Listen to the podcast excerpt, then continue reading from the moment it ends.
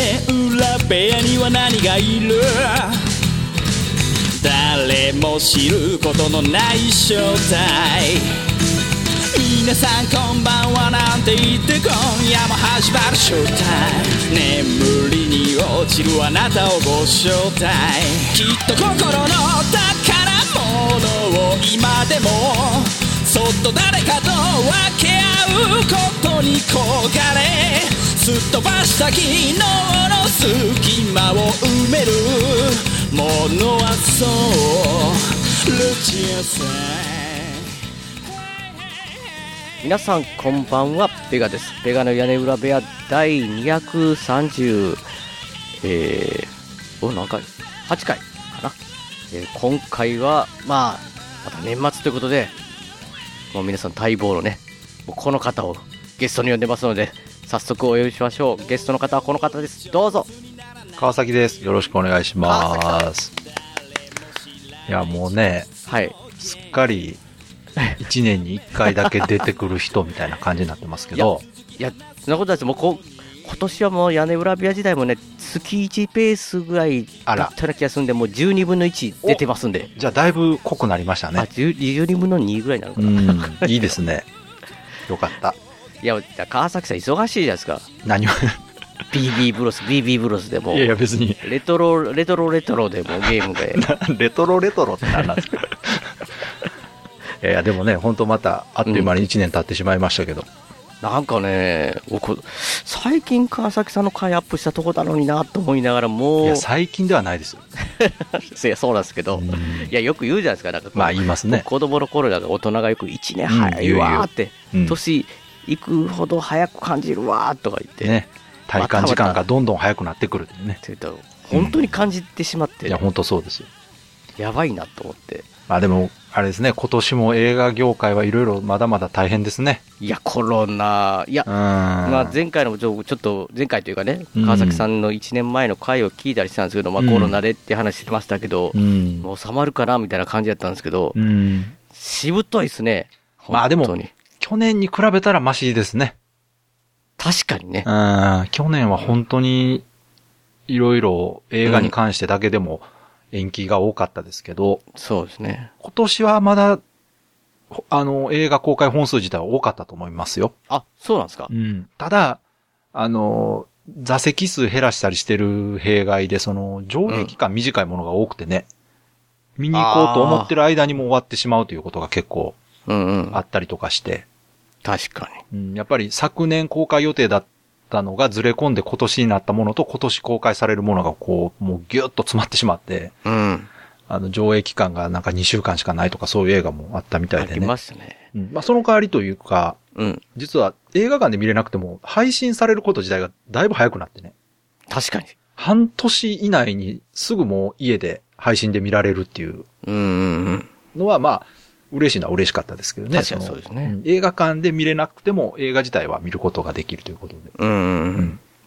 じゃあ、今回、また。そうですね、まああのまあ、いつもの感じって言うんですけど、まあ、初めての方もいるかもしれないそんうで、ですね。一応説明すると、まあ、1年前に、うん。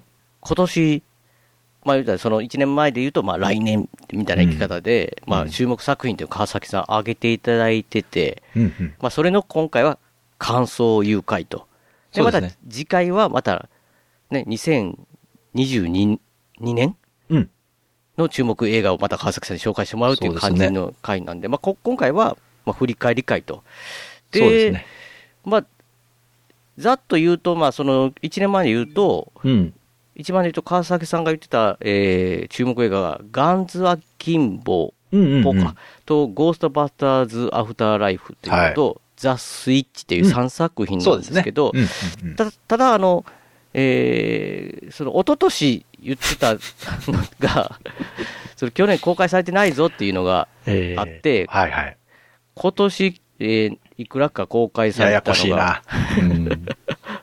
あったので、うんまあ、その辺が、まあ、ちょっと抜けてるか分かんないですけど、例えば、モンスターハンターとか、そうですね。えーゴジラ VS コングとか、そうですね。はいこはいはのい辺は、あのー今年見れたそのうかではないかと思うんですけど、そうですね。あれが、え、だから、227 6回が、そうですね。ややこしいな224回が、去 年の、さ、一昨年の答え合わせをしてる回なんそうでですすね振。り返り会でなんやでやすよこしいね。な。で、227回が、うん。今年の映画のうん。注目作品そ紹うそう介そうそうですね。そうなんですよ。はいはい。なので、だからその辺も含めて、そうですねまあ、あと、まあ、まあもちろんそれ以外でも、まあ今はいは年い見た映画の話をちょっとしたいなっていう感じなんですけど、まあじゃとりあちょっあとえずはね、はい。本数が多いから手短に行かないと長くなりそうですね。ですね。まあ、はいまあ、まあ、まあ、ちょっととにかく、まわあか、りました。えー、その227回にね、うんじゃあ注目作品からいきたいんですけど、うん。えーガンズ・アキンボ、うん。見られました見ました。これ、これど、どうしようまあ、多少ネタバレ、いや、もう、なしでいいですよ。なしですかなしいけるかななしじゃあいいですけるかよ。じゃあなありでいきましょた、た、あり、ありでちょっとまあ触れる形にはなると思うんう。で、はい。ですけど、はい。川崎さんどうですガンズ・アキンボ。いや、これね、あのー最初に PV 見た印象より、うん。すごくちゃんと作られた映画だなと思いました、見て。僕も見たんですけど、めっちゃ面白かったです。ね、あのー正直ね、最初に PV 見たときは、うん。だいぶ B 級で、 おバカ映画っぽい感じうん。まあ正直そのダニエル・ラドクリフだけで見る映画かなと思ってたんですけど、うん。実はしっかりとお話があって、そう。あの、ちゃんとまとまってる映画でしたね、これ。ね、で、なんか、まあ、ざっと言うと、こう、なんか、おオタクでクソリプが趣味みたいなやつが、本当ねダ、 ダニエル・ラドクリフ主人公なんですけど、本当のダメ人間ってやつですよ。で、手に拳銃を撃ち込まれて、二丁拳銃撃ち込まれて手、手から離れなく状態になって、うん。デスゲームに、そうまあですね巻き込まれるって話なんですけど、うんうんいやだから、ギャグっぽいのか、シリアスなのか、どっちなのかなみたいな感じで川崎さんと話してたと思うんですけど、うんうんまあ、いわゆる両方というか、一応でもやっぱコミカル。コメディですね。コメディやっぱりなんですかコねメディ。うんただ、思ってたよりもすごくその、しっかりとしたストーリーがある。そうなんですよ。うん。で、そのデスゲームの相手の子のね、うん。殺し屋っていうか、うんうんうんがキャラがすごい良かったいよやーわらよかったですね笑いながら打ってくる感じ。よかったよかった。うんうんなんか、いや、これ、めっちゃおもろいやんって 思いいやましたよ。これは当たりですよ。僕、うん、はい。はい。あの、ただ、ただですね、えー、あの、バイオレンスうん。コメディなんで、うんうんうんうん。あの、一部過激な表現がありますんでそうね、ですね。これ苦手な方は気をつけていただきたいそうとですこねなんですけど、まあ、ただ下、下ネタ系っていそううそか、う、しそれもありま下すよネね。タもあるし、うん。あの、グロもあるし、うんうん。ただそういうの苦手じゃない方は、非常にポップなそうそう、ポップ。雰囲気のうん。コメディです。なんかこう、僕はあんまりカメラ、カメラとか、そはのいワークとかわかんないですけど、かっこよかったですよ、普通そにうなでんかすこ。う。あの、演出もすごくスタイリッシュで、うん。よくできてます。あの、うん。本当に失礼ながら意外 な、意外に本当によくできた映画で、びっくりしま川崎さんしたこれおすす、おすすめだった。いや注お目だすったすめだったんですけど、あの、正直ね、そまんあなちょっに期と待してこなうい B 級の方かなとうん思ってたんです。うんうんうんうん。まあそのダニエル・ラドクリフという名前だけを使ってね、うこのん。奇抜な設定だけで見せるような内容かなと思ってたんですが、うん。まさかここまでしっかりした内容だと思いませんでした。でうん。だからもし見てない方はね、見ていただきたいんですけど、うん、僕、だから、レンタルビデオ借りに行ったんですけど、はい。 1枚しか置いてなくて。え結局、だから配信で見た、まあしゃあないな配信で見たんではすいよ。はいはい。なんか、あまあ今の時代だなと思いましたけえどていうねか、。ペガさん、レンタルビデオまだい行ってるんですか、今。僕、レンタルビデオ結構好きなんですよ。今、今ね、ちょっと私も最近全く行ってないんですよ。あ、そうなんですかもうここ2年ぐらい、もうずっと配信だけで見てて、うん。最近のレンタルビデオ店って、うん。どんな感じなんですかもう、やっぱり売り場狭くなったりしてますはい、僕の近所だけで言うと、はい。普通のこのハリウッド的な映画を、用があるじゃないですか。はい、はい。新作はそれなりに置いてるんですけど、はい。僕旧作とかめっちゃ少なくなってあ、、やっぱり。ほぼ、韓流、韓流あがあ、なるガほーッど。と、ガーッドラとあマねる感じです。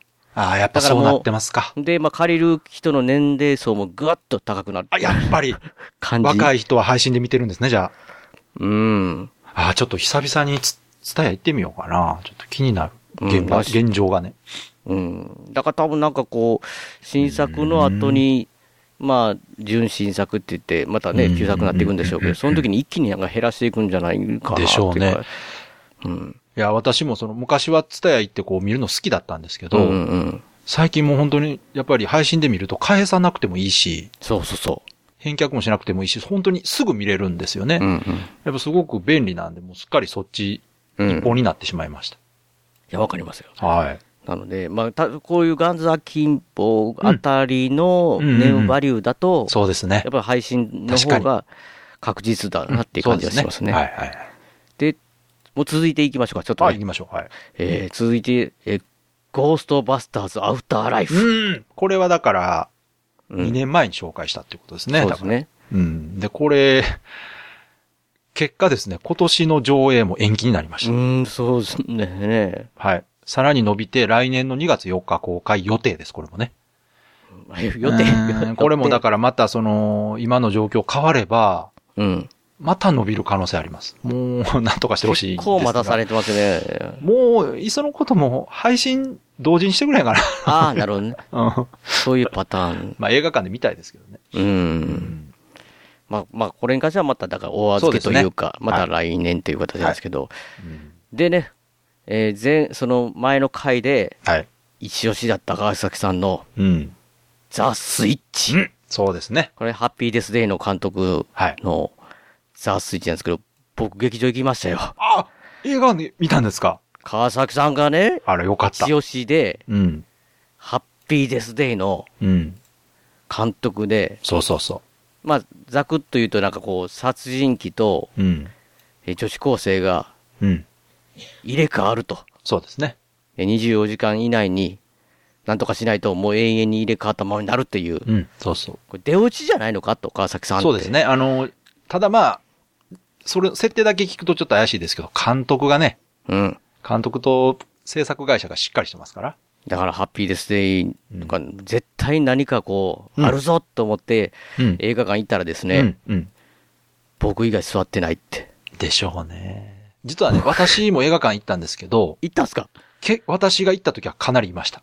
マジですかはい。あれ多分初日やったんちゃうかな。いや、いや、川崎さんシティボーイだから、いやいや、多あの、分、おそらく都です会け大都ど、会だから。初日に行ったんで、うん。初日ってね、やっぱ、その映画見た人いっぱい来てるんですよ。うん。まあ僕はあれですわ、終わり、終わ終わりかけ時でも本当に川崎さん言ったために公開時期短かったんで、あ、やっぱり。一週間後か、あそれはねやと思うんですけ最ど、最近の映画はその頃になると本当に人少ないんで。いや悲しかったという、まあなんかこう、すごいすごい贅沢な気分になりますよ。いいじゃないですか自分貸し切りですよ自分の司会、自分のための上映すか、ごみいたすいな。ごい。うんうん。いかがでした、えいや、ただだからこの、後ろによく振り返るといたんですよ、2、3人。ああ、なるほど。もう全員ね、終わったらそ、速攻出てってました よ。っていうようなね、うん僕はね、うんちょっとね、川崎さんって、あ、そうちょっと物足りなかった。いや、もっと何かあるってハードル上げすぎましたね、僕あねあ、。そういうことうーん。いや、でも私はもう、あの、想像通りというか、あこういう感じだったんだなと思って。まあ確かにいやあの、うん。ね、ハッピーデスデーに比べるとね、うん。いろんなその、展開的なところでは物足りないところはありましたけそうなんどで、すよ。だだからもう、想像つくじゃないですか。女子高生がおっちゃんになってるわけじゃないですか。はいはいはい。だからおっちゃんなのに可愛い感じになるっていうの。そうそうそうそいや、そういうのはだから想像は僕はしてたわけですけど、うんうんうんだからももっと、もっと来るんじゃないかと思あ期待しすぎたんですねと思ったんですけど、うんなんかこう、僕のイメージですよ。うん。うん。なんかそのまま終わってったな、みたいな、うんうんこう、もう川崎さんに騙されたって。まあまあ、あの、よく言うと、あの、ちゃんとまとまってる映画だったんで すよ。そういや、いや、そううんいやだすからごく悪くないですよ、悪くただね、あの、今回はあの、うんえっ、と、ハッピーデスデーより進めにくいんですよ。うーん。そのお話だけに限らずですね、表現的にね、完全にホラー映画になってるんで、今回。そう、そうなんですよ。あホラー映画ですよ、あれは。そう。これね、う。うん。ホラー部分カットしてくれたら普通の人にまだうん。勧められて見られる映画だと思うんですけど、うん。そういうシーンがあるだけに完全にハッピーデステイと違って、ホラー映画としてうん。進めないとダメな映画になってしまったのが残念で。ううんん。まあまあね、うんまあもちろん川崎さんも見てない状態で、うん。その情報で教えてくあれそうたそうのそうでそう、。まあ僕もすっごい期待していったんですけど、いや、でもね、1週間経った時に、うん。ちらっとね、うん。なんかあんまりみんな噂してないなとか 思ってたんですよね、この、このうんうんうんうんネット上でね。うんうんうん。なので、多少の覚悟は、確かにね、あの、公開後の反応が、まあ、その、そもそもが、そうそうそう。存在自体知ってる人も少なかったそうとそかもそもね思うんですけど。うん。いや、でも私はね、あの、良かったですよ。あよあ、そうなんですか良かったです。あの、当然、ハッピーデスデーの方が断然面白いですけど、うん。非常に綺麗にまとまってるなと思って、うんうん。そこに関してはやっぱあの監督さん、映画自体が上手だなと思って見てたんですけど。確かにね。まあうん、でもペガさんの言うこともわかります。うん。はい。ちょっと、最後の方欲しかったなって私もちょっと思いましたけど、それはもううん。勝手に期待してるだけなんで。そう、そうなんですよ。はっい。これがね、こっちが。ていう感じですかね。まあ、あの、シャマランと一緒ですよ。みんながシャマランを、そうそう。 ね、シックスセンス以外ダメだっていうのと一緒で、私はシャマラン全然ダメだと思 わそなれい。だから僕ね、そうそう、川崎さん、それ言ってる側の方なんですよね。だからそうだから、そういう完ことです全にもう、シックスセンスのイメージがついて、そうでしょそれを求めすぎたらそうい、うことです。求めすぎたら、違う映画、自分の思ってる違う映画だった時に、うん。がっかりに勝手になるってそいうういね、うことです。いやー、そうです。うんだから、ハッピーデスデイっていうのを切り替えてうん。みたら、楽しめるよっていう。まあだか、からなこれでね、ザ・スイッチが気になった方は、うん。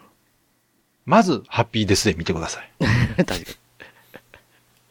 めちゃめちゃ面白いですから。うん。面白いです。面ハ白ッピーデいス。デイはうんまあ、ザ・スイッチは、うんホラー映画が平気な人は見ても大丈夫ですけど、苦手な人は、ちょっと、表現的に厳しいとこありますんで、遠慮した方がいいかなと。ですね。はいえー、そしたら、あとはあれですかね、ゴジラ対コング、おー、そっかそっか。見ました見ました。僕ね、うん借りてきて結局見る間があんまなかったああ、んですそうよなんねです。か。うん。うん、これどうですか難しいな。えこ難れしいね、あのですね、はい。これネットでレビューとかちょっと調べてもらえれば、おうんそらく同じこと言ってる人たくさんいると思うんですあ、そうなんが、ですか。はい。これはですね、ん予告で見た以上にばおバカ映画でした。あ、おバカ映画系なんですかめちゃくちゃお金かかったおバカ映画です、これ。ええど、どういうおバカ映画あうん。当然ね、コングとゴジラのシーンはもう最高ですよ。まあ、戦うシーン。うん。はいはいはい。あそこに関しては本当にうん。すごい映像です。いや、そこは見る価値あり。へえ。ただ、それ以外の人間ドラマがひど い。で、これは、あの、前作ね。これ一応続きもので、前作のあの、えー、何やったかなえドク何やロったとかのなやつですか、コングの。いや、ドクロ島じゃない方やわ。キングオブモンスターズだったでしああ、ょ。はいはい。キゴジラが出キンてくる方。キングギドラとか出るやつ。そうそう。ああれの続きなんですよ、こっちは。あ、そうなんですね。そうそうそう。はいはいああっちの流れなんだから出てくる人、あそこから一緒の人が出てくるんですね。おだからあの女の子とか、お父さんお母さんも、キングオブモンスターズに出てた人たちなんです、あれ。ん。はいはいだからはい。お話がそこから続いてて、そこにキングコングが入ってきたっていう体なんでうーん。うんで、そもそもそのキングオブモンスターズ自体が内容が非常に、うんえーもう、 見終わった後みんなのレビュー見たら、えー人間ドラマはひどいけど怪獣のシーンは最高 っていうの。ま、ま、怪獣のシーン最高だったら、まあ、怪獣映画としては、そうまあまあまあ、ありかなっていそううな感んでじ すなんです。けたど。だ、もうちょっと人間のドラマを普通に描けばそれだけでもっと評価上がるのにえなちょとっ。と普通じゃない、普通じゃないですか。 あのね、人間のドラマシーン見ててね、気になることしかないんですよね。 気にな突っ込みるどこことろししかかない。なくて、うんしかもそれが今回のコング対ゴジラパワーアップしてるんで、それって、なんでやろひはい、非常に人間部分とか、あの、設定に関してはだいぶ思い切って、うん。もう、とんでも設定持ってきた上で、あ、わざと、多分ね、わざと、多分わざとやと思う。へー子供。が見たらもう絶対楽しい。なるほど。だからもしかしたら、昔のその、東映漫画はいはいは祭いり的な、こう、ノリを目指したのかなという気もするんですがあ、ー現代で。うんうん、めちゃくちゃお金かかっうん。た、おバカ映画みたいになってて、マジですか。はい。そっかそれそれちょっと気になりますけどね。あ、でも、ね、本当にあの、お楽しめるところは楽しめますよ。ううんん。ただ、ちょっと突っ込みどころはかなり多かったな、というマジです感じかで。すね。 でも映像はすごい、本当に。メイズはすごい。すごい。あーちょっだかとらま期待してたものは見れました。うん。あ、そこが一番見たいところはしそうっでかすり。と。ゴジラとコングが戦うというところに関してはもう十分満足しましうた。ーん。はいだから全然、あの、なんかこう、がっかりはし,、ま、しなかったですね。なるほどね。うんそうですか。そう、がっかりしなかったとうんい。うことで、最後かな、これ。うんうん。えーもう一つが、うん。モンスターハンターです。ああそうか。僕最近モン見スタたんーですつけどながり。はい、これね。チョコレート、チョコレート。これに関してはね、あの、うんあんまり喋ると、うん。こう、悪い話ばっかりになってしまうので、まああんまり喋らない方がいいとは思うんですが。どう、 どういうことですか川崎さうーん。んまあ、よ、ね、予告編ね、うん。うーん見た段階ではですね、うん。非常にその、ディアブロスの再現度も高くて、うんもう声もそのまんまややし、うん。でね、ちゃんとあの、モンハンの装備もしてるし、まあ武器も持ってるしと。うん。だから映像的にはすもうんう。絶対大丈夫だと。いうのは期待してたんですが、はい。まあちょっと引っかかってたのがその設定なんですよね。ああ、確かにうね。んまあさ最初お話うん。を聞いたときに大丈夫かなっていう不安はあったんですよ。なんかね、まあ、現代の兵隊部隊が、そうですね。モンハンの世界に行くっていうね。そうですね。あの、レンジャー、アメリカのレンジャー部隊がね、うん。えー砂嵐に巻き込まれたら、モンスターワール、モンスターハンターの世界にうん。移動していったと。なんか戦国自衛隊的ないね。や、もう、もろそ うです。はい。いやー、いやだからだから僕、川崎さんが作ったらよかったと思いました よ。いや、何を言ってんのいや、だから、いや、川崎さん言ってたじゃないですか、予測ではね。はい。そのなんか言ってましたっ現代、現代の武器は、向こうでは通用しないって。はい。そのロケッットランチャーのシーンは、ロケットランチャー当たるけども、うん全く効かなくて、ト。うんうん。モンスターハンターの世界の、うん。要は今の体験とか、はいはい。ジャジャックスとか、うん。それの武器が、でしか倒せないっていう設定で、そこでまあ、ミラジョヴィッチがそういうふうでなも、そこ当たってましたね。確かに武器全然効いてなかったですもんね。中でもいろいろ使ってましたよ、いっぱい。でも使ってたけど全然効いてなか ったじゃないですか。いやー、まあなまんかね、あ、なんていうかな、そのう、ん、まずね、その、モンスターハンターか、モンスターハンター原作であるけども、うん。モンスターハンターを再現してるかどうかとか、以前の問題の映画です、これは。ああ 手厳しい川崎あさの、今回はもうちょっとはっきり言いますけど、この監督ね、ん。うん。ポール・ W.S. アンダーソンっていう方で、皆さんご存知、バイオハザーはいはい。ドの映画化シリーズをうんずっ。と作られてる、撮られてる方でね。はい。で、こそのつながりがあって、まあ今回このモンスターハンターの映像化も、この方がやられてる。うん。まあカプコンと深い関係がある、ということでね。はい。まあ監督からオファーしてると思いますけど、確か。うん。で、私、バイオハザードの一作目の映画大好きなんですよ。あ、あ、お面白かったんですね。はい。あれは、ゲームとはもう全然違うんですね、実うは、ん。うんゲームを再現はしてないけども、うん。映画としてすごくよくできた映画だったんです。うん。一作目ね。はい。はい。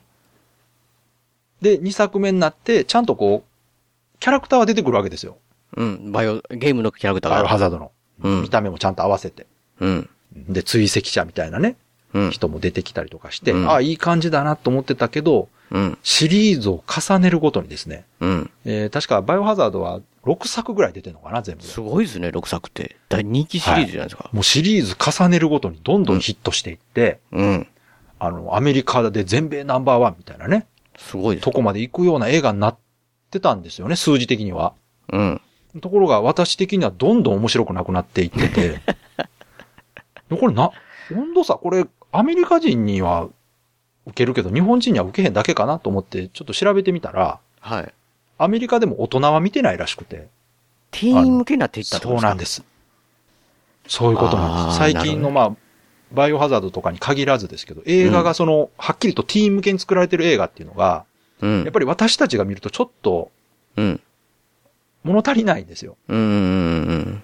まあ言ったら、お話は特になくても、画面が派手に動いてて、なんかかっこよく見えるみたいなものがティーン向けの映画なんですけうんど、うんうん うん。でバイオハザードはもう後半、もう全くその通りで、ずっとスローかかってるみたいな。2時間のうち1時間以上スローかかってるみたいな映像になってて。言い過ぎ いでや、しょ。本当に本当に、もう見てもらったらわかりますけど。もうとりあえずスローみたいな。もうちょっと大丈夫かな、ポール監督と思ってたんですよ。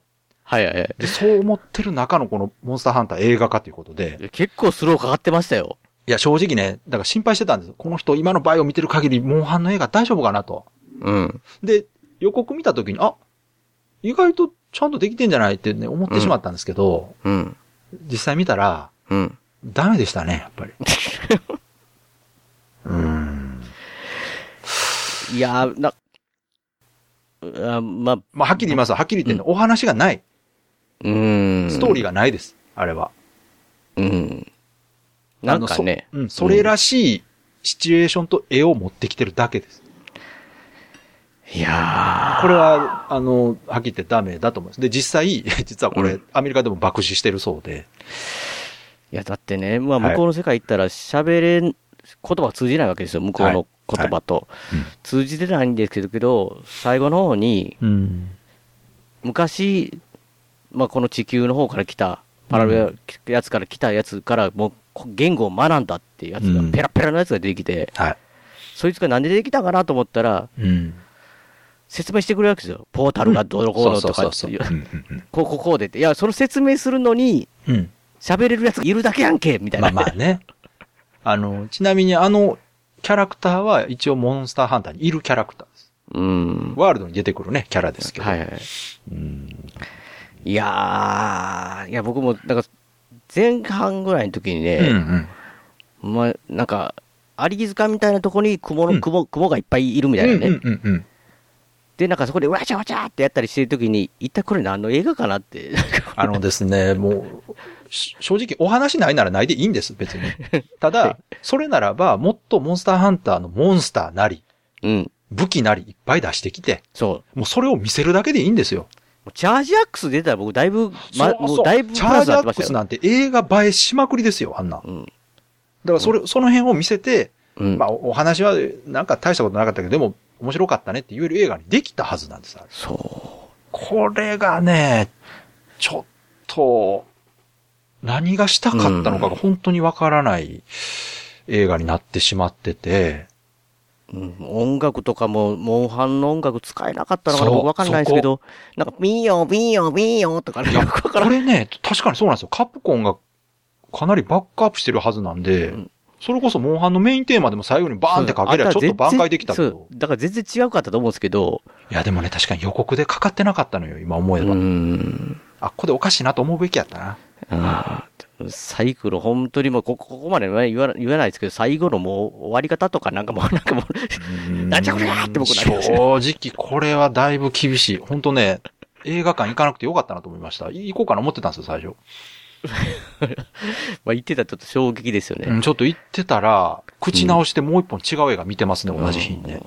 寂しくチョコレート食べてますよ、多分。いやーチョコレート、チョコレート、とね、チョコレート言いながこられ。見た人にはわかると思うけど、 本当にね、なんのこっちゃっていうね。確かに。うんまあまあ、これはちょっと残念でしたいやね僕。正直だから、これ面白かったらバイオハザードシリーズ見ようかなと思ってたんですけど。いやいやなんかバイオハザード見る気がうせ一作目は面白いです。 あ一作目。はい、一作目。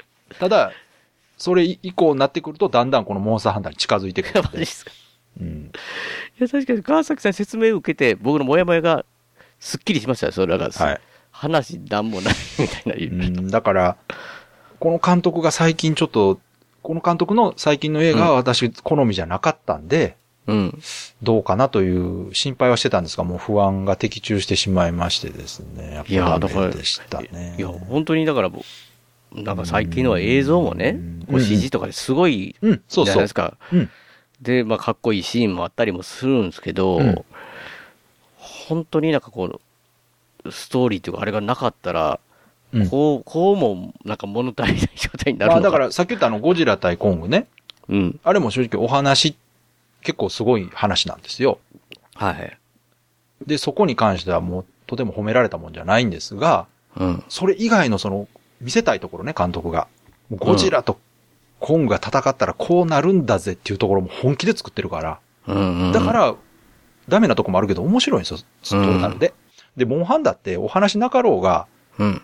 モンハンのね、戦いをね、たそうそうそう、いろんなモンスター出てきてね、いや縄張り争いしたりとか、企業レイヤー出てきたんやったらね、こう、サマーソルトキックみたいなのしてほしいわけですよ。あそうそうこそうやしよくゲームでやる動きみたいなね。レイヤーとレウス夫婦で出すとかね、もうあそうそ何うそ度うでもあるんですわ、それそしたこらもうそ。ファン、ファンはそれだけで満足。そうそうそうそう。そういうことなんですよ、いや結だから局。モンハン愛あるのかいって思ってしまったわけですよ、 俺あのね、モンハン愛より奥さんの方が好きなんで すよね。あの、ポール監督の奥さんがね、ミラ・ジョボビッチなんいで。や、まあそうです。もういや奥さん奥さん大好きなんで、奥さんを撮りたいだけなんです、あの人。うん。奥さんをかっこよく撮りたい人なんで。うんいやだって奥さんがそれうんいや、もう奥さんかっこいいですいけど。や、かっこいいよ、。かっこいいけど、そう悪い方に出出過ぎてるんですよね、最近のあの人の映画って。うん。すっごいお金をかかった、こう、ファミリー映画みたいになってるから、うん。あんまりね、よろしくないなと思って。はい。まあまあ、そんな感じもうあんまりね、言うてると、うんだからもう、ねまあこれ、とりあえずここれぐらいというああか、とあれあれの話なんですよ。さらにね、ほら、2年前に、フリークス、僕だけ見て川崎さん見てなかったやつ。見まし見た、ました見ました。とあとですよ、あれ。いや、面白かった。あれ面白いですよね。面白かったいや、川崎さんさすがと思ったんですけど、見てくれてなかったんだ。どう いうそうそこう、とすいと思まってせん。そうそう。あの時ね、ちょっと、今回見ました。ね いや、これね、やっぱり期待通り。うん。あのーこれ、いろんな人に勧められるかな。いちやょっそうでとす、ね。ちょっとまあ、ほら、残酷シーンじゃないけど、まあ、うん怖いシーンあるけど、うん。大丈夫かな多分見れますよね。あれぐらいやったら。いや、だから、ああいう能力みたいなのを、うんテーマにしながら、た多分そこまで制作費かそう。。かけずに、あんなこととをするっていうのが、なんかこう、すごいなと思います。これね、あの、フリークス能力者たちっていうタイトルなんですけど、うん放題はね。うん。あの、これ、な、ななんかな、どこで、さらに2年前ぐらいの回で紹介してるんですよね。確か。そうそうですね。うん。だいぶ昔に紹介したんですけど、うん。なんかね、童話みたいなお話。ああ、確かにね。うん。うん。すすごいなんか、んあの、アメリカの昔話みたいなテイストで、最初はうん。すごくこうゆったりした、うんうん。しっとりしたこうお話でね、全然地味なんですよ。地味、地味、そうそう、はい地味なんですよ。でもなそこでじっくりじっくり見せていくことで、クライマックスに向けてのね、うん。カタルシスがこそうそうそうそう。う出てくるというか、グイーンとね。そう。もう最後めちゃくちゃかっこいいですから。めっちゃかっこいいでもうすほよ。んまに、めっちゃかっこいいですね。めっちゃかっこいいですよね、これね。うんもうこの意味わからんと思いますけど、めっちゃかっこいいんですよ、い最や、後。ほんまにめっちゃかっこいいです。これ、で、続編作ってくれよと。うん。気になりますよね。もう完全にこれ、続けられるうん。最後になってますから、これだって多分ね、映画じゃなくてドラマやったらね、うんもっとね、じ、じっくりこう、ああ、作れてると思いますよ。うん。いうん、いや、面白かった。や、いい映画でございますね、これは良かっったですね。うん。うん。ですね。は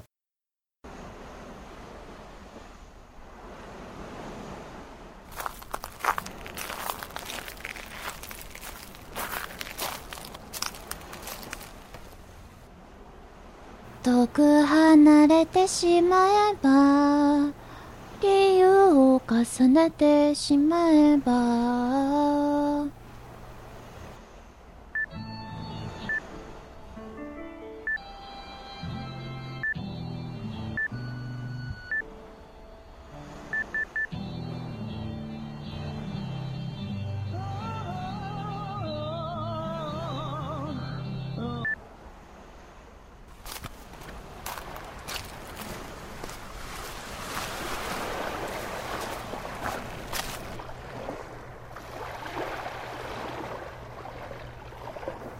遠く離れてしまえば理由を重ねてしまえば眠れない夜も新しい朝も変わり果ててしまうのかい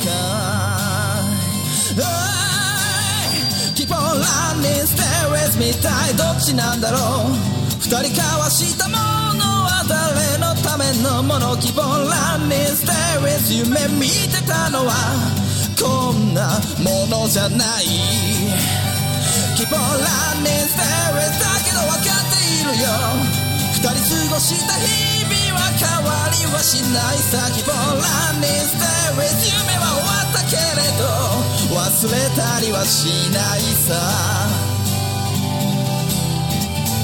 多分ボーカリスト笹山キープオン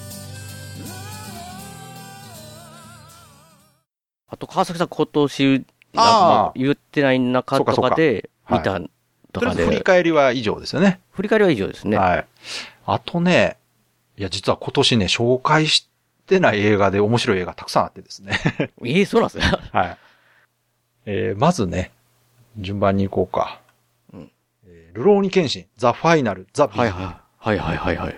これあのね、皆さんご存知、漫画原作ね、うん。ジャンプの漫画の映画シリーズね、はい、シリーズですね。完結編です。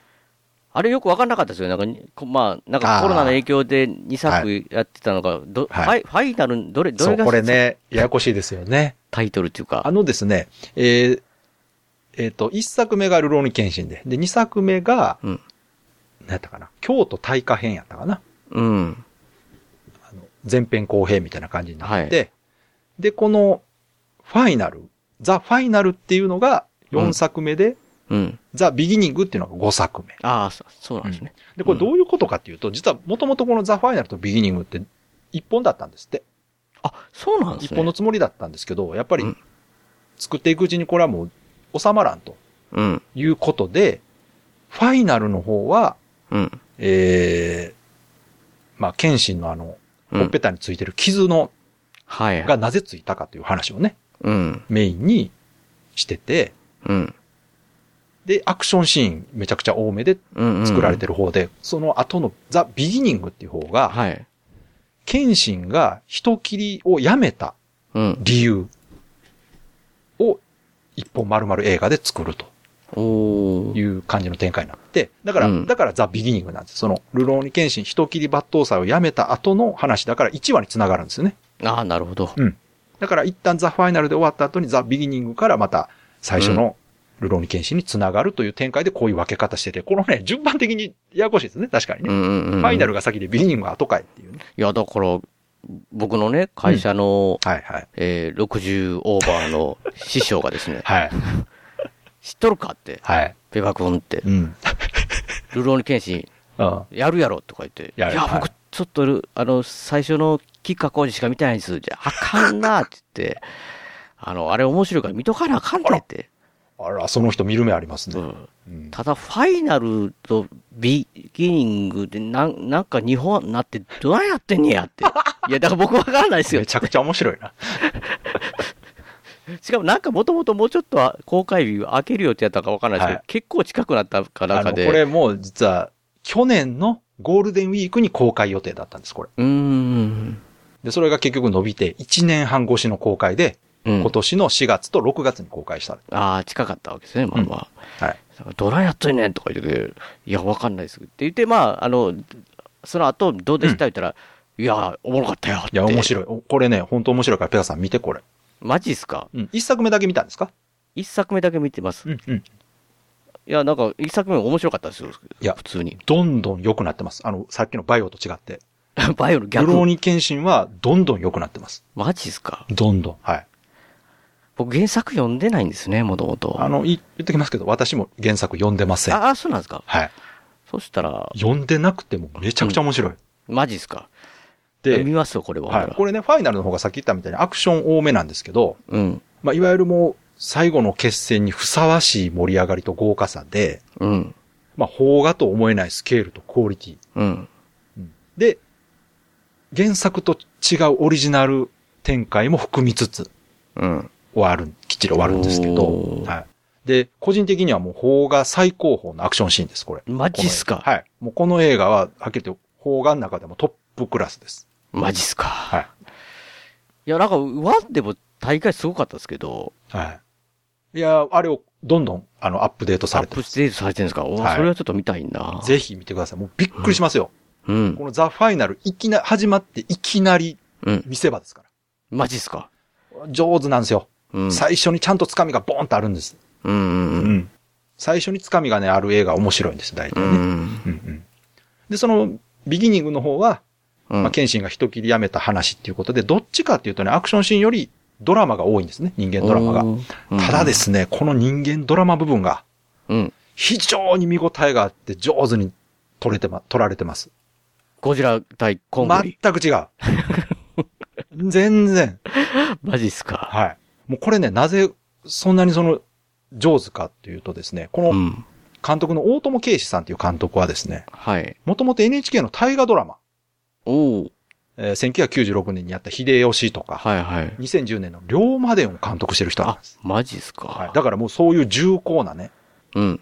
人間ドラマは得意なんです。へえ。で、まあこれ以外に、実はわ私が今回、あの、この映画の監督さんを前見たドラマで知ってて大好きだったのがね、うんハゲタカっていう NHK で放送してたドラマがあはいるんですはよいはい。きあの監督なんです。マジっすか。私あのハゲタカ大好きで、うん。めちゃくちゃ面白いんですけど、い見たことないですけど、面白いって噂やは、聞いめてちまゃすく。ちゃ面白いです。おーマジっすか。あ、の、フジテレビでリメイクされた方はダメですけど、あの NHK の方は断然面白い。マジっすか。うん。へで、え。すごい重厚な人間ドラマをしっかり撮れる監督なんですよね。なるほど。で、その方が、その、漫画原作をすきっちり映画化されてて、うん。で、アクションシーンに関しては、だからこの人は得意じゃないんですよ。うんうんうん。で、も、これだけ素晴らしいアクションシーンが撮れてるというのは、アクション監督という方を専任に置いてるんです。なるほど。はい。で、それが谷垣健二さんという方なんですけど、うん。まあ、この方が実はすごい人。へえ。あのですね、香港スタントマンアソシエーションっていう協会がありまして、え、そうなんですね。まあ、香港のスタントマンの協会ですよね。うんうん。で、そこに所属している唯一の日本人の方です。マジっすか。そんな人いるんですね。えーこの方、小学生の時にジャッキー・チェンのすん、あの、邪剣を見て、うん。ジャッキー・チェンに憧れて、うん。で、高3の時にね、うん。初めて海外旅行で香港に行って、おお。ジャッキー・チェンのミラクルのスタジオを見 学して、ここで俺は働きたいとマジっすか。決意して、22歳で単身で香港に行って、すごい本当にそのまま夢、夢を描いてそのまま行ってるじゃないですか。すでごい。広東語を学びながら映画関係の仕事を探してたんですけど、まあやっぱりね、言葉通じひんし、うん。日本人の人にね、仕事がないんですよ、やっぱね、当まあ然。ね。うん。うんで、ところがある日ね、マクドナルドでね、うん。声かけられて、エキストラの派遣会社の人がね、声かけ あてあ、きて、ほうほうほ仕事してみいひんか、つってう。う。ん。で、行ってみたら、うん。映画撮影かと思ったら全然映画の仕事じゃなかったんですって。ああ、そうなんですね。ただ、それがきっかけで、うん。テレビとか映画のエキストラの仕事ができるようになったんですって。うーん。で、1年後に、うん。この辺もね、あの、やっぱ運命だなと思うんですけど、1年後にね、香港のアクション監督の方から推薦されて、おう。えー、さっき言った香港スタントマイ協、スタントマン協会のメンバーになって、はい。えー、いろんな映画に関わることになるんですけど、うん。さらにその後ね、テレビドラマのスタントマンとしていろいろ仕事してたら、はい。今やもう大スターのドニー・イエンはいはい。と知り合って、マジ、え知り合ってってすごいだな。から仕事、映画の仕事してますから。マジで、っすかそこで、ドニー・イエンの信頼を得てですね、ええドニー・イエンから声がかかって、ドニー・イエンの元でスタントマンの仕事をするようになる。それはやばいですね。で、そこで修行をして、うで、んそのことを大友監督は知っててですね、うん。えードニー・イエンの映画を見て、これ日本人が関わってるぞと。うん。よし、この人を使ってアクションやろうと。うん。で、合言葉、日本のワンサーポンアタイムインチャイナを作る。ああ、確かに空中って横壁走ったりとか、いろいろやってますもんね。で、結果もう大ヒットして、うん。えー国内、国外で大評価されてですね。うん。で、このルロン検診の仕事をしたことで、うんさらに評価されて、逆に香港中国映画のアクション監督として今招かれて、めちバリバリ仕事してる日本人の方です。ゃくちゃすごいじゃないですか。本場のアクションの人たちに呼ばれてるんですよ。へえ、すごいな。すごい方なんです、この方。うん。なので、アクションシーンがもう本当に、それはね、さっき言ったみたいに法が最高峰の当たり前なんですよ。うん。日本人のセンスとその香港で学んだアクションセンスを持たれてる方でですね、うん。本当に、ルローニケンシンに関してはこの方の功績はめちゃくちゃ大きいですけども、その大友監督の得意な人間ドラマの部分もしっかり融合しててですね、うん。映画全体のクオリティが非常に高い。マジっすか。これはぜひ見ていただきたい。あの、京都大火編、もしあれやったら見なくてもいいんで、このザ・ファイナルから見てもらっても全然、 ま、マジっすか。あの単体なんでね。うん。まあ、ただ、続けて見た方が、まあ、キャラクターとか繋がってますうから、ん。うん。まあ、見た方がいいかなと思いますけど、ぜひね、ちょっとペガさん、これは、機会があったら見ていみや、てくだこれさはちょっと気になってたんで見ますわ、い。見てください。本当にすごいですから。い。うん。はい。もう私も何回も見てますけど。何回もですね。何回も見てる。まあ、かっこよかったら何回も見るかな。そうそうそう。本当これ良かったな。他ありますか他。あとはですね、これアニメなんですけど、うん。映画大好きポンポさん。なんか言う、なんかやったら川崎さんがツイートしてるときに、いやいや、もうポ私ン以ポ外ン。ポンポンポンポンポンみんな言ってて、そうそう、私以外の人ももういみんなや言って大好きて、なん、なんやろこのなんかほんわかした感じそうのそう。画面。でしょ映画大好きポンポさん、みんな大好きポンポさんですよ、もういや、全然、いや、僕知らないポンポさんですよ。うこれね、あの、杉谷翔吾さんっていう方がね、はい。書かれた漫画のうん。映画化なんですけども、はい。これね、2017年にね、うん。イラスト投稿サイトのあのピクシブっていうところがあるんですよね、サイトが。うん。うんで、そこにこの方が投稿されたんですよね。の作品ってことですかはい、もうそこで、まあ一作目っていうか、うん一つ、一番最初のポンポさんの漫画をアップしたら、うん。二日後にアニメ化が決定した。ちょちょちょちょ、どういうことおそらく最。速、史上最速そんのな。そんなシンデレラなことありますかそうなんです。これね、このか、ポンポさんの漫画を見た、うん。えー映画会社のプロデューサーの方うが、ん。えー知り合いの映画監督の方にね、うん。君が絶対好きな原作があると。おう。これはもう絶対君が映像化するべきだっていうので声をかけて、で、監督がやりますって言ったら、もうプロデューサーがすぐに、この原作者のところに行って許可を取ったというね。もうさっき抑え、抑えなって。いや、非常にね、映像化としても、うん。すドラマチックな話なんですけども、これ内容としてはね、あ、全然知らないですかペガさん。全く知らないですよ。あのですね、このポンポさんっていうのはですね、映画プロデューサーなんです。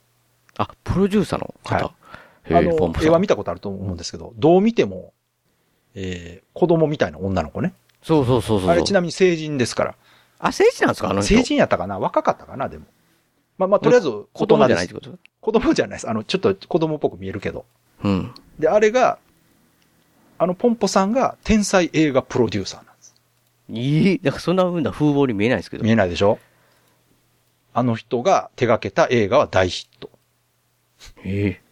でですね、主人公はですね、ポンポさんだけではなく、新人映画監督のジーン君っていう人と、これ男の子ね、で、新人女優のナタリーちゃんっていう、この3人がまあメインのうん。作品でですね、この人たちが、えー映画を、映画愛を持って映画撮影をしていく過程をドラマチックに描いているという漫画があってですね。うん。で、それを映像化した映画なんですね。で、漫画自体は今6巻出てんのかな、へえ。はい、私あの映画見た後にまとめ買いして全部一気読みしましたけど、マジっすか。いや非常になんか面白い。はいや、川崎さんがこれね、もう皆さうんん映像知らない方はね、こうう、ん。いただいたら、なんか、むちゃくちゃ可愛らしい女の子そうでの、えーもう、川崎さんまたひよひよったかって。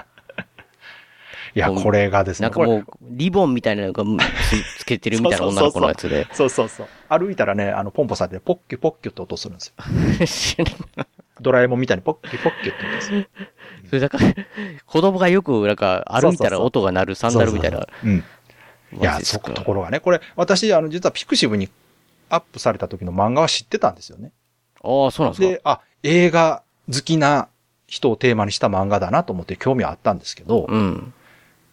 もう一番この映画見たいと思ったのがね、この映画の PV 公開された時に、うん。めちゃくちゃ面白そうだったんですね。うーん。映画館で見たんやったかな、最初予告。うん。いやいや、違う、YouTube か。あれで予告見た時に予告がめちゃくちゃかっこいいんですよ。かっこいいんですかっよ。こいい。予告の作りがすごくうまいんです。うん。うん。で、何を見せたい、どんな映画か何を見せたいかがは、すごくわかる予告だったんですね。うん。だからこれは、で、そのペガさんが言うみたいな、その可愛い女の子の見た目とのギャップね。うん。見た目は可愛いけど、中身のお話はかなりシビアなお話なんです、あれ。あ、しび、あ、そうなそうんでですすねね。。面白い映画を作るために、もうみんなが命をかけて働いてるという熱血お仕事漫画なんです。あ、そうなんですかそうなんです。それは僕の好みかもしれないですね。いや、もうこれめちゃくちゃ面白いです。マジっすか。はい。ポンポだかンらその、ポンポさんっていうのが天才プロデューサーで、そのジーン君っていうのはね、うんも。ともとあの、アシスタントしてた子で、うん。その子をポンポさんが見出すんですよ。この子の映画が見たいと。うん。君が撮った映画を見せてくれと。うん。でもジーン君ってもうめちゃくちゃ内向的で、オタクなんですよ。いわゆる陰キャの。うん。そうでですねぼ僕なんかにそんな映画なんか撮れないです、みたいなね、うん。ことを言うんですけど、このジーン君ってめちゃくちゃ映画好きで、うん。若い時からずっと映画を見てノートに自分で感想をまとめたりとか、うん。ずっと映画の研究をしてると。で、むしろ映画のことしかやってなかったんです。友達いないんです、だから。もう映画命なんですね。もう映画命なんです。映画のためなら死ねるっていうキャラ。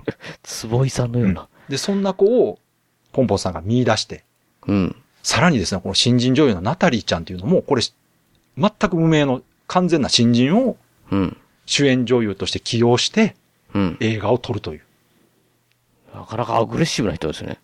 いや、これがですね、もう本当にその、ポンポンさんがジン君を見出してから映画を撮って、その映画が公開された後のところまでお話が続いていくんですけど、うん。もう本当に映画一本見終わったらね、うん。めちゃくちゃ感動しますよ。マジっすかはい。へえ。私映画館に2回見に行きまし2回た。はい。マジもんじゃないですか。いや、もう本当見終わった後の余韻とかすごいんですよ。ええ。はーって。はええもん見たなーって。マジっすかで、これあの、ネットのレビューでもよく言われてるのがですね、一応映画を作るお話ではあるんですが、うん。映画に限らずそのものづくりしているクリエイターすべての人に通じるこのああ、なるほどね。内容であると。うん。だからものを作ってる人とか、うんク。リエイティブなものに関わる方にはぜひ見てほしいというレビューが結構ありまして、へえ。あの他の作品で言うとだから、えー映像権ね。うんうんうんうん。あの、去年も、去年ヒットしたんかな映像う権ん。とか、あとはあの白箱っていうね、あ、それ知らないですね。あの、アニメ業界うん。を舞台にしたアニメがあるんですよ。アニメ制作してる人たちのアニメ。うーん。とかいうそのお仕事、いわゆるエンタメの中で働いてる人たちを描いてる作品に通じる、その、なんていうのかな、うん。普段表に出ない人たちが裏でど、どれだけ思い悩んで葛藤して命を懸けてものを作ってるかとマジっすか。いうのが、すごく、あの、視覚的にも表現されてる、え素晴らしい作え。品ワッ。ツに進めますわ、ワッツに。ああ、ぜひぜひ。てか見てるんじゃないワッツさ ん。見てるかなうん。でこれね、面白いのがね、私、あの、映画見た後に漫画を全部読んだんですよ。その映画見る前にネタバレ見たくなかったから。あ、なるほど、なるほど。うんで、原作読んだら映画と違うんですね、全然。な、ない、ストーリー展開ってことですかストーリー展開もやっぱりあの映画って2時 ,2 時間というかあの時間内にまとめないとダメじゃないですか。はいはい。で、原作のある1エピソードを映像化してるんですけど、うん、それでも一本に収まらないぐらい結構長いお話なんですよ。ええ。だからそれ、れをこうまとめるためにオリジナルな展開にはなってるんですよね。うんうんうん。でも、原作を読んだファンの人たちにも非常にこの映画自体評価高くて。両方面白いってやつですかそうです。え、マジですかそんなことありますかいや、よくこれをこういう風に作ったと。普通、ちょっと変えたりすると、原作そうフですァンは、えー、なんで変えたんだみたいなそうね。。で、なぜそういう評価されてるかというと、うん。か原作と変えているけれども、うんポンポさんが伝えたいものとか表現したいものがちゃんと映画の中にはあるんです。何そこがあるから原作ファンは素晴らしいと。うん。オリジナルキャラとか出てくるんですよ、漫画にいない。うんうんううんん。そんな、キャラ、キャラ自体を。 そうそうそう。でもそのオリジナルキャラが良かったってね、原作ファンの方が言うぐらい。いすごいじゃないですか、それ。や、これ素晴らしいです、本当に。ええこれはね、もう当たりでしたね。いやー、川崎さん、こういうのをもう来年予測してください。いや、そうだうからこれね、確か話すときになかったんちゃ うかな、映像とかまだ。つ。なるほど。ちゃうかったかな、結構ギリギリでなんか予告とか出てた気がすんのよな。うんうんこれ多分、ペガさんと話す前に予告編見てた私絶対紹介してましたよ。うん。うん。そうそう、これだからね、これペガさんぜひ見て、これもああのこ今れ見られると思うんで。見はたいですね。い。であとはね、これもう一個うんこうアニメ、あの、先行のハサウェイ。おー、ガンダムガンダムね。はい。まあ、これあの、ガンダムの小説の、えー小説を原作にした映画がですね。なんか、僕、ガンダム、ほとんどね、はいはい見見てないというか、うんなんかもちろんその、最初のファーストガンダムみたいなやつは、うん多分最後まで見たことはあるとは思うんですけど、はいゼータとかダブルゼータとか全然見てなくて、うんうんうん。あれなんですけど、うんだからその見聞きする情報なんですけど、はい。先行のハサウェイって、はい。あんまりガンダム出てこないみたいな、なんか、そうですね。え、それそうっすねって、いや、それ、うんえせそれで盛り上がるんですか、それお話は。あのですね、これ、はっきり言って、第一部なんですよ、これ。時代的に第、第一部というか、そのあの、エピソハードサウゼロェイっていうお話は、これで終わってないんですよ。あ、ハサウェイ自体がはい。す完結してないんですかその。正直見た感じ、プロローグです、これまだ。いや 待ってて。プロローグだから、あと何作品やんのかもわからんけど、本当に完結すんのかなっていう。あの、小説はね、ちゃんとう一冊、一作としてまとまってるんですけど。それの最初の方しかまだやってないってことですかおそらく。えそ何にれなもの始にまってないか。いやいや。で、これ何がす、あのですね、こう、私も、これ原作読んだことないんです。うん。はい。ただ、まあ、繋がってる世界観の他の作品は見たことがあったんで、ある程度お話は分かったんですけど、はい。これね、お話知らなくて見ても、うん。もう本当に単純に映画として楽しめるぐらいのクオリティで作られてます。マジっすかあの、冒頭から尋常じゃないカット数と演出。うん。で、これね、冒頭のシーンがあの、えー、飛行機に乗ってる中で、うん。ハイジャック犯が乗り込んでくるというシーンが冒頭のシーンなんです。うん。うん。まあ、そこで主人公がね、そのハイジャック犯を取り押さえるという、まあ、見せ場のシーンなんですけど、うんうんうん。この飛行機っていうのがあの、宇宙と地球を行き来できる飛行機でですね、うん。で、えー大気圏外の段階飛んでる時に、うん。まあ、無重力になってるんですよ。はい。うん。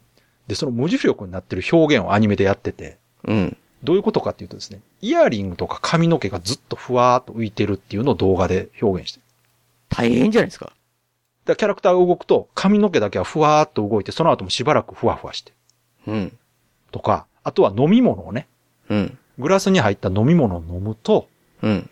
飲んでコグラスを立てた後にも、グラスのヘりのところに液体が残っているんです。無重力やかうん。ら。落ちない。ないんです。うん。っていう、そういう表現してたりとか。細かいな、いや、もう、すごいんですよ。こだわりが。はい。で、しかも、カット数が多い。これ、カット数が多いっていうのは映画だ、実写映画だと、うんカメラ何台も置いて、うん。同時に撮るとか、うん。まあ、何回も違う角度から撮るで済むんですけど、うん。アニメだと全部書く必要があるんですね。そうですね、一全から角。度。うんうん。びっくりするぐらいカット数多いです。だからだからもう絵が多いってことです。だからなぜそんなにすごいないや、ハリウッド映画を目指してるんです、どうも。マジっすか冒頭のシーン、完全にハリウッド映画です。だから、うん。ガンダムっていうロボットの映画やと思って見に行った人びっくりすると思います。え、そうなんですよ。だこれロから、ボットの映画じだゃなからいのなんかね、だから、その、僕が、なんか記憶なんでちょっと曖昧なんですけど、うんうんなんか思ったのと違う的なね、なんかこう、あー、なるほど。あ、そういう意見もありましたね。意見が結構あったようなイメージがあったんですうよんね。うん。あ、それはだからだいぶそのガンダムというのを意識して見に行ってる方ですよね。あうんーだから逆に知らない人の方が面白いかもな。ああ、そうなんですね。たただ、ちゃんとロボットも出てきますよ。うんうんうん。あの、中盤以降になると、うん、まあ、モビルスーツが出てくるんですけど、うんうん。まあ、そこのモビルスーツの描画も、凄まじいですよ。これ、もう次世代のガンダムのアニメがここまでのクオリティになったら、他のロボットアニメ大変やなと思いました。あ、マジっすか。えここを基準にされたら、もう他の人らロボットアニメ作られへんぞと。すごいんですね。いやいや、もうすごいです。あの、予告でもうちょっとね、モビルスーツのシーン出てきますけど、うん。あんなもんじゃないですよ、本編。へえ。でね、これ映画館で見た人の感想で多かったのが、音がすごいっていう意見があって、音。音すげえんですよ、本当に。へえ。あの、い言ったらオリジナルの音がたくさんなってるんですね。うん。あの、スターウォーズ見たことありますかね、ペガさん。はい、はい。スターウォーズの、あの、スえっ、と、レースシーンあったじゃないですか、アナキンがレースの。はい、はい、はい、はい。あの時の、うん。走ってる時の音ってなんか独特でしょボボボボボうボ。ん、うん、うん。ああいう感じの、その、その機械だから、こういう音が出るだろうという音を作ってるんです、全部。ええだから、その、まあ言ったら、車の音を使うとか、そういう飛行機の音を使うというよりも、そうですね。そこののモビルスーツが飛んでる時にはこういう音が鳴るだろうというので、もう本当聞いたことないような音になってるんです。へえ。そそれれはそうだがね、すごいハイクオリティの音が鳴っててめちゃくちゃかっこいい。うん。もう本当にこの印象が、音の印象が残るというのは私も映画館で見て、うん。めちゃくちゃかっこいいって、だから映画館でもう一回見たくなるんですよね、この音で。マジっすか。うん。すんごいかっこいい。で、そのモビルスーツが紫外線で戦うんですね。これ地上の話なんで。へえ。だからその、なん、なんて言うんでしょうね。アニメ的なロボット表現ではなく、あくまでもモビルスーツっていうのが巨大兵器であるっていうところすごくこだわって描写されてて、うん。もう見てるだけでね、もう、シンゴジラのぐらい、うん。ガンダム怖いって思います。それはなんか普通、なかなかこう、今までの僕、まあ、多少なりとも見てますんで、うんそういうのはないですもんね、なんかこあの、初代のね、う。うん。一番最初のスペースコロニーにあのザクが乗り込んでくるあたりは、そこを結構意識して演出されてるんですよ。うん。人が住んでるところにこう巨大なモビルスーツが来てこう逃げ惑う人々みたいな演出があるじゃないですか。うん。あれれをもっとこうハイクオリティで表現してる感じ。へえ。市街地にこういうロボットが出てきて暴れるとこんなことなるんやでといううんうんところの演出とかもう本当にこう妥協なく作り込んでるとい うか、富野さ富野さんじゃないですよね。ん。違今うん回でねすか違うんですか原作は富野さんですけど。うん。はい。へえ。まあ、ただちゃんとそういう、そのガンダムイズムというかですね、うん。すごくあの、コンセプトのはっきりした、うん。もう、こう、なんていうの、こもう、妥協一切ない作り込みというか、うん。痺れますよ。あの、単純にアニメとして見たときにす、すごいアニメです、こへれ。おえ。話とかわからんでも、なんかすげえなと思います。思います、なるほ見どたら。うん。アニメの凄さを感じる。そうですね、アニメ技術としても、まあ、かなりトップクラスの表現をしてるんじゃないですかね。うーん。うんまあ、だから、ガンダムに興味ないからというよりは、あの、アニメ映像とか見るの好きな方ね、ぜひ見ていただけたらね、へえ。十分満足。ただお話が、もうすごい途中で終わって るから。もうそれだけが。えーって、それこれ次はって。マジっすかはい。そんだけでも大変なことやったら次出るのも時間かかるんじゃあないですのか、ね、もう絶 対そう。もう次いつみたいな感じ。忘れた頃に出てくるんじゃないですかまたうんかもしれないですね。まあ、ただ、ぜひ、このテイスこのクオリティでね、最後までやりきってほしいなと思います。うんはい。また大丈夫ですか時間。いや、まあ、ま、まだまだいだ、まぶだまだあるんですかまだまだいだ。ぶしゃべりました。あ、あと一本。あと一歩行きましょう行きましょう。いいですかはい、最後じゃあこれで、えっとね。こちら、あの、実写映画。うん。地獄の花園っていう映あー、なんか、画。はい。女性のヤンキーみたいなんじゃないああ、そうです、そうです。ですよね。はい。これ今年の5月にね、公開された映画ですけど、はいはいはいこれはですね、もう原作なしの完全オリジナル映画です。うん。はな、なんかまたハイアンドロー的な、なんかこ う。い。よくわかりまし たね。え、あ、そうですか内容的には、不良漫画のは舞い。台を、うん。まあ、会社にして、うん。学校じゃなくてね、会社にして、キャラクターを学生じゃなく OL にしたうん。 OL 版ハイアンドローです。いや、それは面白いんですかそれ、だから、いや、いや、ちょいや、なんかこう、設定、設定でなんとかこう、ね。けじゃないですかなんか。思いますよね。うん。そう思っちゃうんですよ。うん。確かにその、そういうベタな設定というかね、うネん。タだけちゃうんかいとあそうそうそうそう、そういうイメージが。思うじゃないですか。うん。まあ、これちなみに脚本されてるのがバカリズムさん。え、あ、そうなんですかへえ、はいこの方、あの、最近映画の脚本とかね、あの、スマホを落としただけなのにとか、いろいろああれも脚本バカリズムさんなんですかそうはい、脚本されてるんですけど。で、監督はね、違う方ですけどね。うん。で、あの、前編にね、不良ヤンキー漫画あるあるが出てくるんですよ。うんうんうん。だからそういうのが好きな人なら、人ならね、めちゃくちゃ楽しめます。うん。うん。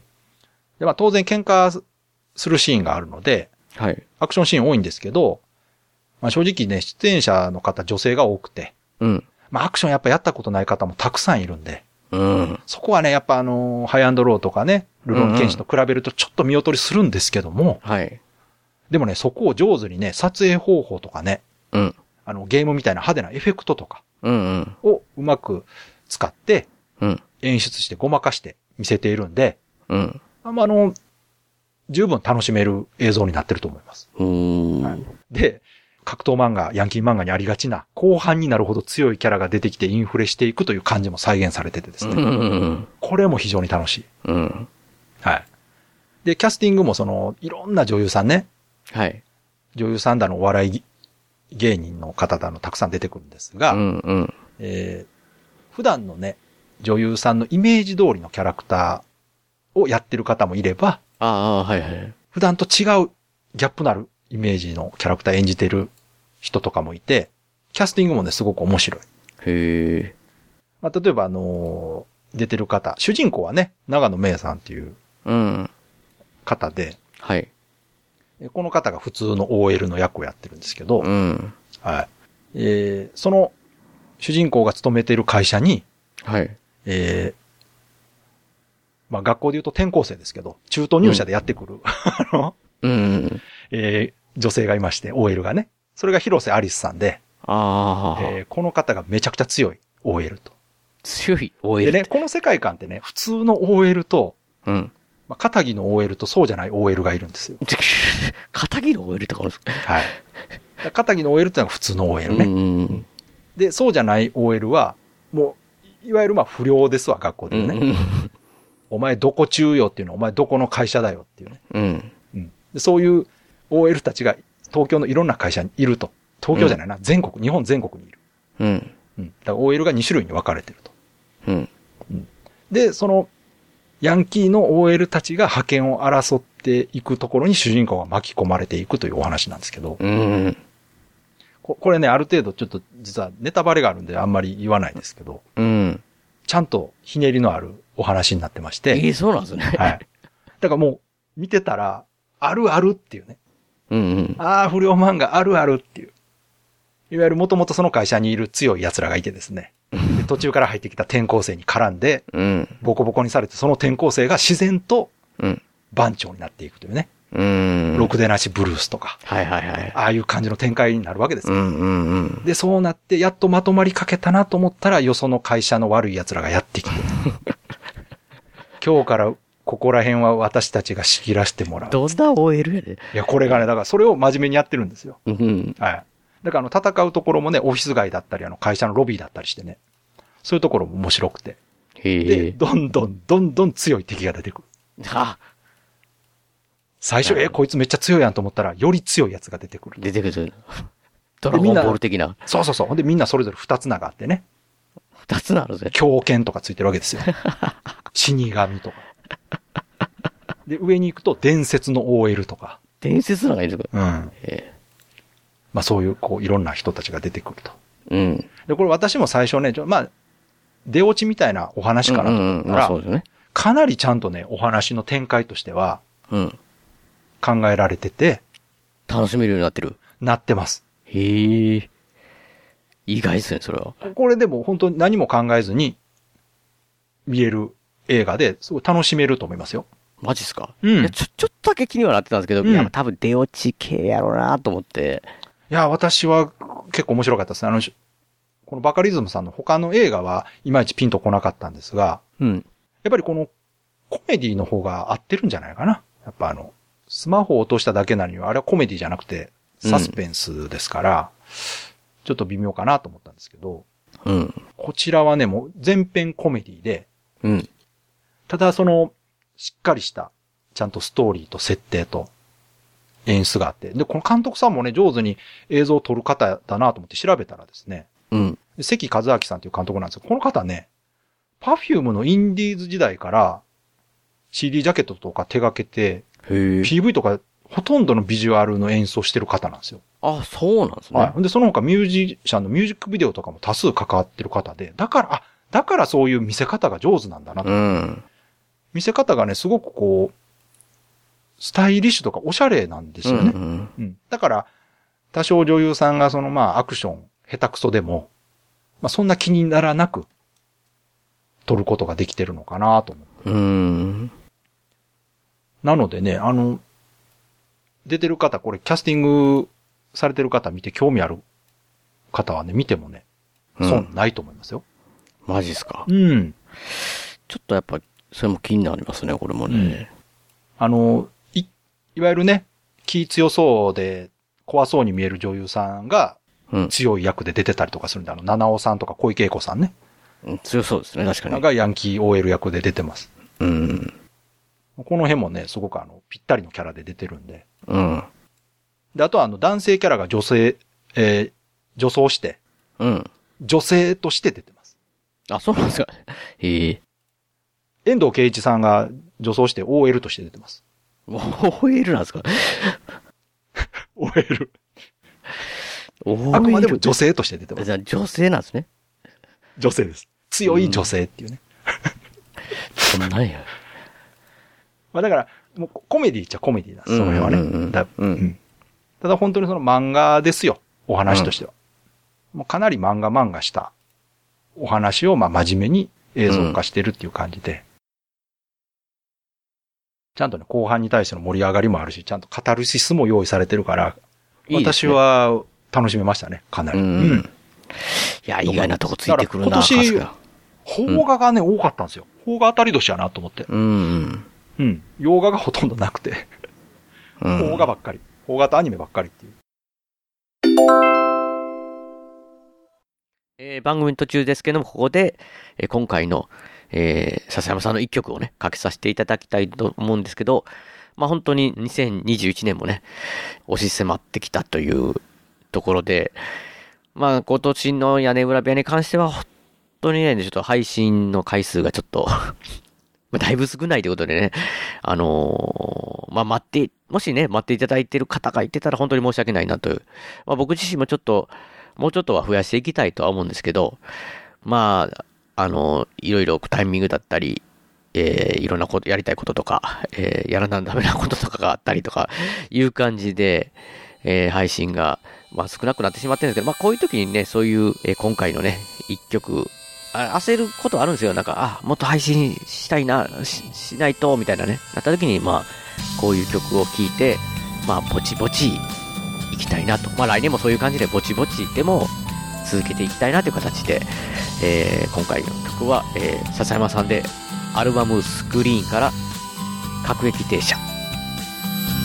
各駅停車で行こう流れる景色に色とりどりの暮らし赤い屋根の家黄色い花が一つ咲いていましたお帰りを言おうただいまと言おう一つ一つ立ち止まり進んで行きますいつか会いましょうあの駅で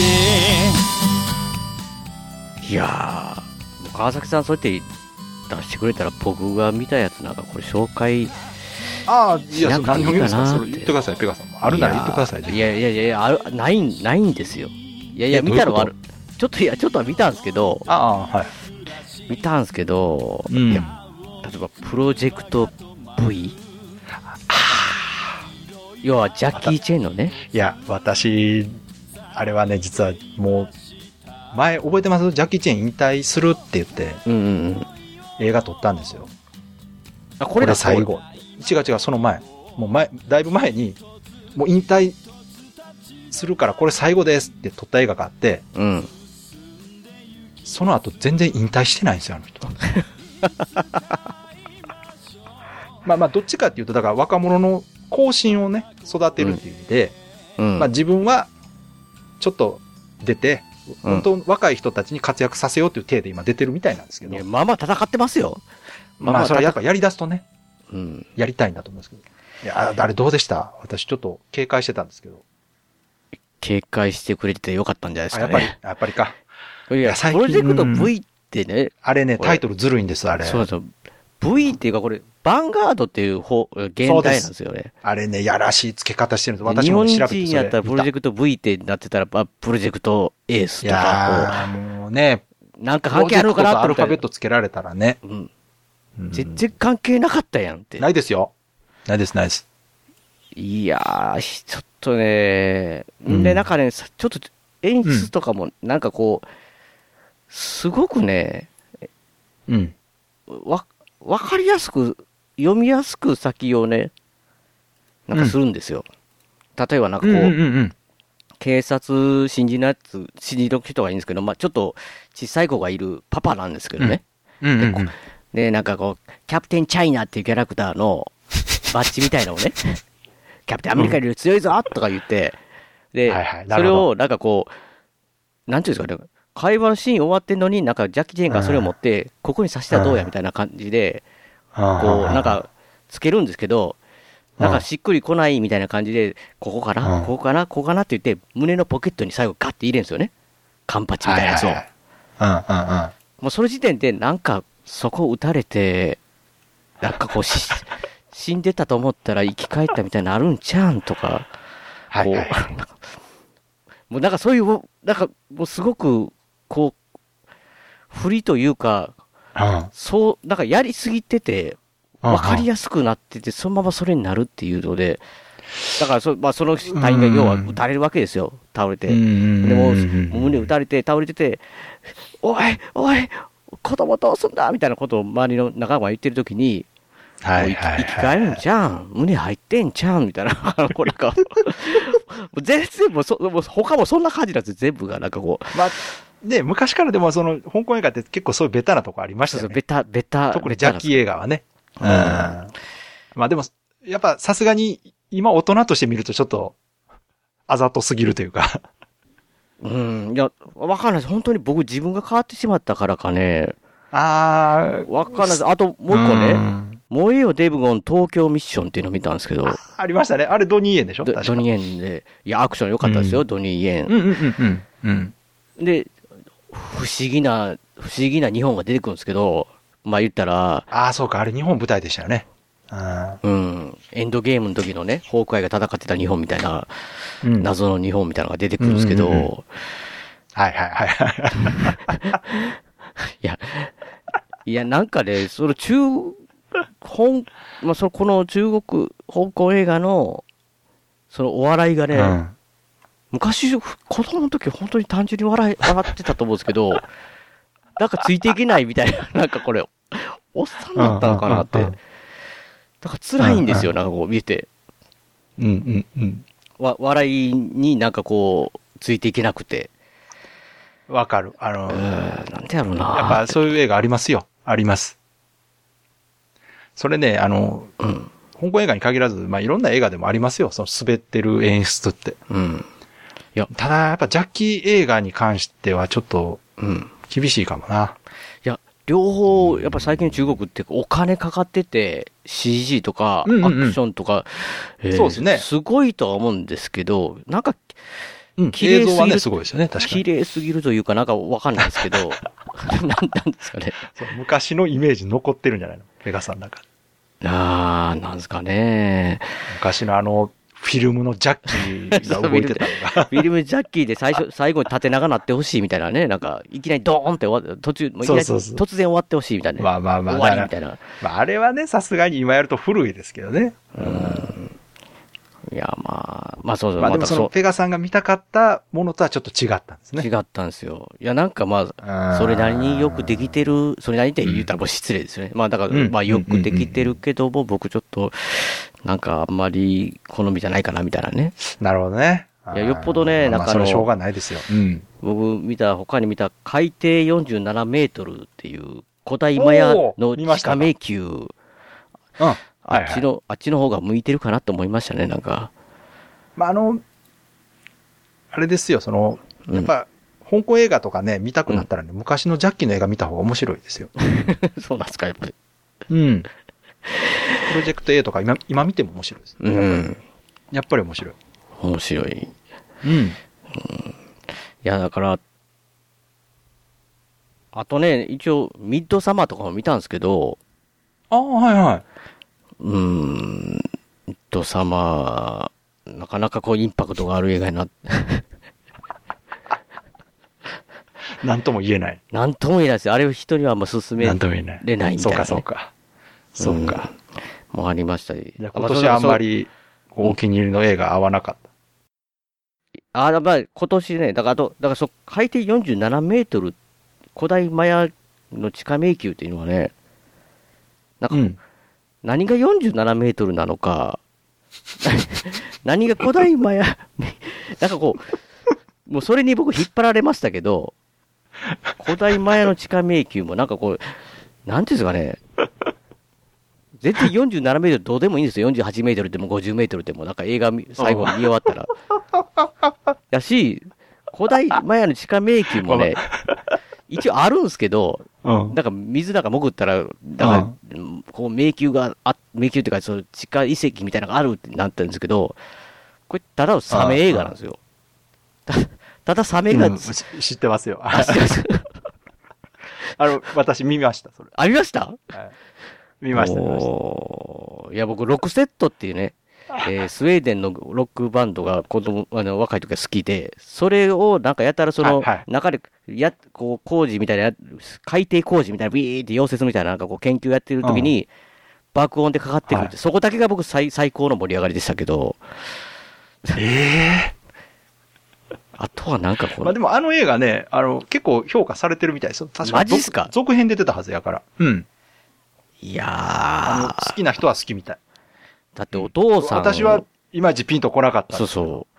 お父さん、頼りになるお父さん出てきたなと思ったら、早速なんかガバーン食われるみたいな、なんか、ういん。やー、なんか、私もね、あんまりこう、好みじゃなかった。見たんですか。い見やました。僕一番、あとなんだ、ファンタジーアイランドって見ました、いうやつ。フえー、どんなんですか、こそれ。ァンタジー、ちょっとね、僕もストーリー、だいぶ前に見たんで、えーだいぶ 前。今年ですよいや一応ね。今年ですよ。今年ですけども、すぐ記憶がうん。消えてしまうというか、え ー、評価すごい低いな。低いけど、いいですよ。あの、話すことないならもう無理して話さなくていいですから。別にね。あ、そうですか。面白い話だけした方がいいんじゃないですか。まあちょっと、あの、ああらすじというか、はえっい。とね、太平洋に浮かぶ孤島ファンタジーアイランドと。そこ、ミスター・ロークは、そこにあるリゾート施設を運営するとともに、滞在者を幻想の世界に誘い、密かに描いてる、抱いている願いを叶えるというね。そういうなんかこはう、いなぜ、不思議な島なんですよ。そこに行くっていう話なんですよ。なんかこう何人かが行あーって、自なるほど分が思い描いてる、え描いてることがね、例えば極端な話、なんか亡く亡くなった彼女に会いたいって言ったら彼女が出てきてみたいな感じになるんですよ。あー、なるほど。ちょっとなんか、不思議な話なんですね。そうそうそうそう。キャッチーっていうか、こうこうここうん心、ちょっとわしづかみになって見たんですけど、いや、まあまあうんうんまあ、なんか、結構僕はなんか、最後まで面白かったなと思ったんですけど、ひ低いっすね。ああ。いやいや、でもそれは好みですから。別にペガさんが面白ければそれでうん。いいと思いますよ。今年はね、もうざっくり言いますけど、こまあこの今言ってた映画なんかよりもメインは、うん。アベンジャーズシリーズをああ、そうや、それや。そうや、ペガさん、それ言わなあかんや、それ。一それやかそれら、こう、公開順にずっとこう、アイアンマンからね、すごい順番にキャプテンアメリカ行っていって、全いや素部、晴まあらしいもちですろんアントマンも行って、まあ、わ、すごいな。インフィニティ、インフィニティウォーと、うんエンドゲーム。行きましたね。素ま晴あらしい最近です。スパイ、最近、まあスパイダーマン見ましたけど、そのうん、うんうんうん後の、までもう今年1年間かけて見たと。うん。いやいや、それそれ、でそれでもう一本喋ったらいいですやん。もういやもうね、また喋るかもしれないですけど、うん喋ろうと思ってね、屋根裏部屋で、うん。 LINE でですよ、うんみんなに。見たでって。すごいエンドゲームまで見てよかったって入れたら、うんうん。うん。まあ、ルッチがね、えーうんマーベルの映画には興味ないんだなって。で、りょうは、そっか、アイアンマンで俺ダメだったなって。ええマあ、ジそかう。ーって、 マジかーって。ああ、そう。マジかーああ、そうか、ダメいやか。僕もうそこで、へなへなへなってなりましたよ。 分かち合えないって、なんかこああ、それ辛いですね。う。うん。そで、れは僕ちょっはとカ辛いレな。イドザッキのね、ポッドキャスト番 組、人気ポッドキャスト番組、カレイドザッキの、川崎さんとナメさんのエンドゲームの回を聞いて、一人もう猛烈にうなずきながら、うんうんうんうんって、それで終わりましたよ。あれ、いつもう、1年前、おと2とし年前とか。きょ一年、一年前か二年前ぐらいですよね。 うん。話してやまっしとた聞ね、けると思思ってね。うん。やっと聞けると思って、もう僕は、そんの、カレードザッキのためにもう、 き、全部見たみたいな寝もんかですしよ。ましたね。うん。いやいや、もうでも、よかったでしょ、見てね。いや、僕ね、あんな、うん。全部、すべてが面白い、一個一個は面白いなっていうのがすごいなと思ったんですけど、うん、うん。まあ単純に、こう、すごい面白いよか、いい映画見たなっていつも毎回、こう、見てたんですけど、うんエンドゲーム見た後ね、うん。なんかもう、すごい切なく、わかなんる。か良かったのと切ないのと、なんかすごい、あれ、うんえマーベルのアベンジャーズ系でこんな気持ちになるとは自分で思わなかった、みたいなわね。かる。いや、僕、アイアンマンのすこと、ごい余韻あるでしょ、エンドゲーム見た後。うん、アイアンマンけなしてたんですよ、僕、どっちか言ったら、もう。なるほけどなしてたっていうかね、僕の中では、もうほんまにもうメンタルがもうこれ、この、このわかる人、もうこれ、もうキャップも好きなんですよ。性格悪いしね、めんどくさいしね。一うん。番わ、うん。かるわキャかプテンアる。メリカも、能力的に他のひ、うんなんかこうヒーローに比べたらちょっとね、僕の中ではマッチョな人ですけど、他の人より若干不利かなって飛べないしと思ってて、まあ、キャップ派って言ってたんですけど、キャップも頑固すぎて、 もうあのまあま二あ確か人になんやねんと。うんなんか曲げないのと、でうん。もあもうあアイアンマンと思ったんですけど、僕ね、あのエンドウェイ見終わった後、うんうんアイアンマン好きやったんやって。わかるでしもょ。そダウニー・ジュニアのもうトニー・スターク、自分好きやったんって気 わかるづかされましたよ。う。わかる。気づかされましたよ、も本う。当私ね、エンドゲーム映画館で見てるのも本当スタッフロール、エンドロールの時もめちゃくちゃ余韻うにん浸ってましたよ。ああ、いや、映画館で見るべきやったな、あれいやは、もうほんまに。すごかったっす。うん。めちゃくちゃ良かった。本当に。素晴らしかっいたや、です僕よ。。見てきて良かったと思った。いや、アイアム、アイアンマンやな、と。もう、ちょっと、 思い、もう、いや、もう、本当に。いや、あれはやばい。いやあれね、本当マーベル今後あんな映画撮れるんかなと思いました。私その、いや、無理でし一応ょ、ねあれはまたあそこ、同じことやろうとしてるんです、今。次のアベンジャーズをまあ新たしいやるつもりらしいんで。そうそう。あーだからシャンチーとかね、あっちが今度次のアベンジャーズなんですけど、うん。また10年ぐらいかけてやるつもりだなんですよ。確かエタ、エターナルズでしたっけすごい、そうそうそう結構そ評う。判、周りでいいように聞きますようんね。うんうん。だからあれ、あれでもう、えマーベルが本気でね、力入れてやるみたいなんで、だからこれからまた、もしね、今回のアベンジャーズシリーズか、ちょっとはい途中から入れなかったっていう方は、今チャンスです。うん。今から見れば間に合います。うん。いや、それでぜ、ひ本当にやっぱりさっきも言いましたけど、一作一作がうん。面白いのはすごい、 すごいなってずっとそ面うそ白ういそのをう。ずっそうとですよ。ちゃんと、本当にちゃんと作って晴る。らしいなうんうんやっぱりね、もう最低限のクオリティ守りつつ、面白く作ってくるというね。うん。まうん。